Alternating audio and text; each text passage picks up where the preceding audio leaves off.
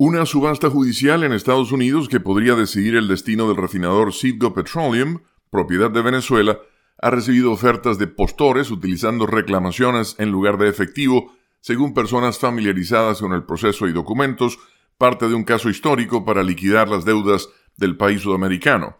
La agencia Reuters informa que la petrolera ConocoPhillips, el mayor acreedor en el caso tras presentar ante un tribunal unos 12 mil millones de dólares en reclamos por expropiaciones en Venezuela, hizo el mes pasado una oferta a crédito utilizando sus reclamaciones, dijeron las fuentes. No obstante, un portavoz declinó hacer comentarios.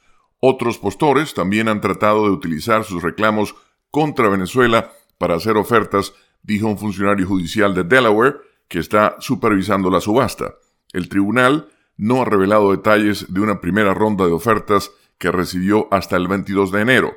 Las ofertas a crédito plantean la posibilidad de que no haya suficiente efectivo para compensar un total de 21 mil millones de dólares en reclamos aceptados por el tribunal, lo que ha causado molestia entre algunos acreedores que dicen podrían quedar excluidos de los pagos. Los reclamos tienen su raíz en expropiaciones e incumplimientos de deuda por parte de Venezuela desde que nacionalizó empresas energéticas y mineras hace más de una década. Citgo se vio envuelta en el caso cuando el tribunal, en un fallo emblemático, encontró a una de sus compañías matrices, PDB Holding, responsable de las deudas de la nación.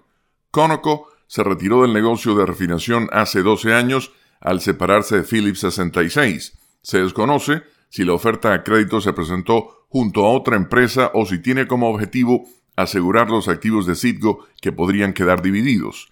Además de Conoco, las compañías energéticas Chevron, Reliance Industries, Cook Industries y Valero Energy, y al menos un inversionista independiente, han expresado interés en el proceso de venta.